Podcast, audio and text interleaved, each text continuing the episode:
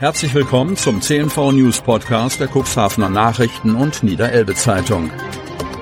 In einer täglichen Zusammenfassung erhalten Sie von Montag bis Samstag die wichtigsten Nachrichten in einem kompakten Format von sechs bis acht Minuten Länge. Am Mikrofon Dieter Büge. Sonnabend, 2. März 2024. Kreis Cuxhaven landet vom dicken Minus noch ins Plus. Kreis Cuxhaven.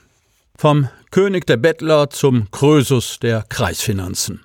Es ist nicht alles Gold, was glänzt, aber zumindest das vorläufige Jahresergebnis der Kreisfinanzen für das abgelaufene Haushaltsjahr 2023 wandelt sich allem Anschein nach beim Landkreis Cuxhaven von einem dicken roten Minus zu einem komfortablen schwarzen Plus.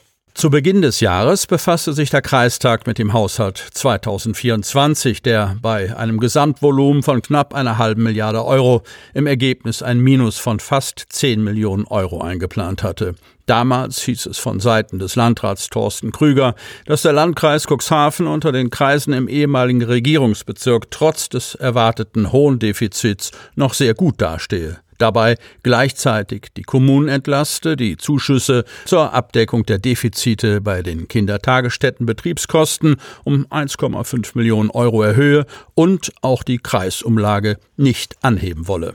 Für das Jahresergebnis 2023 sieht es sogar unerwartet rosig aus. 5,2 Millionen Euro Minus hatte die Kämmerei für das abgelaufene Jahr noch im Nachtragshaushalt eingeplant. Nun steht das Ergebnis, wenn auch nur vorläufig, bei einem Überschuss von 4,3 Millionen Euro.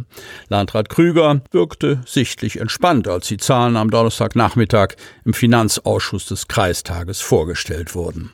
Danach verfügt der Landkreis über eine Liquidität in Höhe von rund 38 Millionen Euro. Den größten Anteil an den Zuwächsen im Haushalt hatte die Steigerung von Zuweisungen durch das Land von etwa 7 Millionen Euro an den Kreis. Zudem gab es eine deutliche Abweichung von eingeplanten zusätzlichen Personalkosten um mehr als 4,6 Millionen Euro. Sie werden erst in diesem Jahr mit Tarifsteigerungen und Inflationsausgleich wirksam. Negativ wirkte sich hingegen die Wertberichtigung in Höhe eines Minus von 4,3 Millionen Euro bei der Beteiligung des Landkreises am Krankenhausland Hadeln in Otterndorf aus. Der Sozialhaushalt konnte hingegen um 1,5 Millionen Euro entlastet werden. Eine kleine Rolle spielte dabei auch die Schließung der Notunterkunft für Geflüchtete im ehemaligen Salenburger Seehospital. Auf rund zwei Millionen Euro an Mehrerträgen kommen Bußgelder aus Ordnungswidrigkeiten, Zinsen, Einnahmen aus Lebensmittelkontrollen des Veterinäramtes und Einsparungen in unterschiedlichen Bereichen. Alles in allem gelang der Kreishaushalt damit in ein sattes Plus. Allerdings ist nicht anzunehmen, dass die vier vor dem Komma stehen bleibt, denn es liegen noch nicht alle Jahresabschlüsse aus den verschiedenen Bereichen vor. Landrat Krüger geht davon aus, dass sich das Ergebnis für 2023 bei einem Plus von zwei bis drei Millionen Euro einpendeln wird. Razzien in fünf Spielotheken in Cuxhaven. Polizei und Zoll waren am Donnerstag mit einem größeren Aufgebot in Cuxhavener Spielotheken aufgetaucht. Insgesamt gab es in fünf Spielhallen im Stadtgebiet und in Altenwalde Razzien.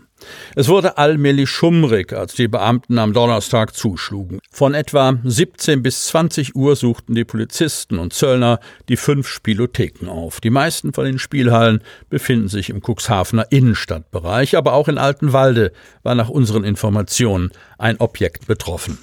Mit etwa zehn Fahrzeugen fuhren die Beamten jeweils vor. Dies blieb nicht unbemerkt. Dementsprechend wurde die Neugier bei vielen Passanten geweckt, was denn nun in den jeweiligen Spielhallen vor sich ging. Über die Zielrichtung der polizeilichen Maßnahmen wurde zu diesem Zeitpunkt allerdings noch nichts bekannt. Also noch nicht einmal, ob die Betreiber oder ob die Besucher im Visier der Ermittler waren.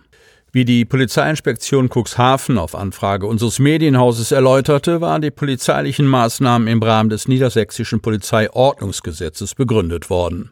Demnach seien die fünf überprüften Spielhallen als sogenannte gefährliche Orte eingestuft worden.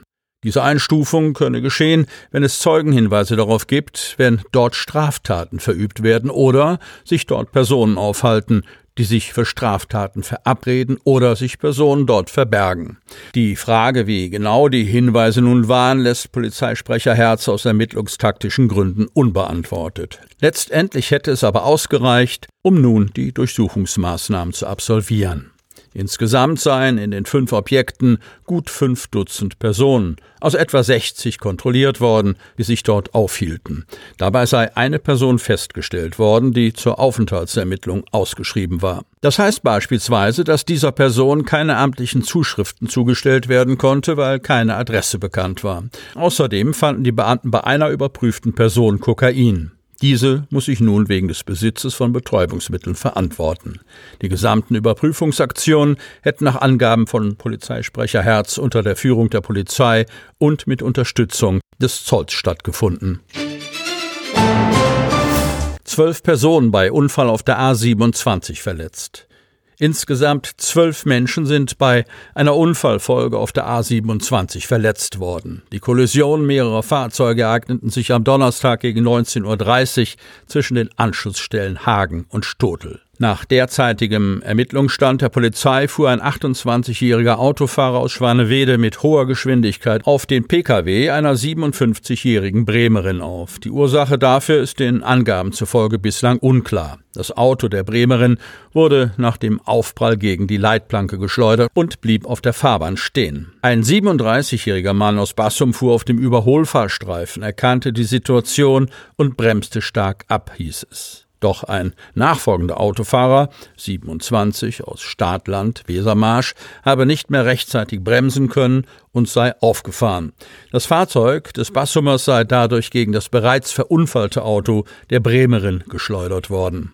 Der ursprüngliche Unfallverursacher sowie drei Insassen im Fahrzeug der Bremerin wurden schwer verletzt. Dabei handelt es sich um zwei Frauen im Alter von 59 und 30 Jahren sowie einen 80-jährigen Mann.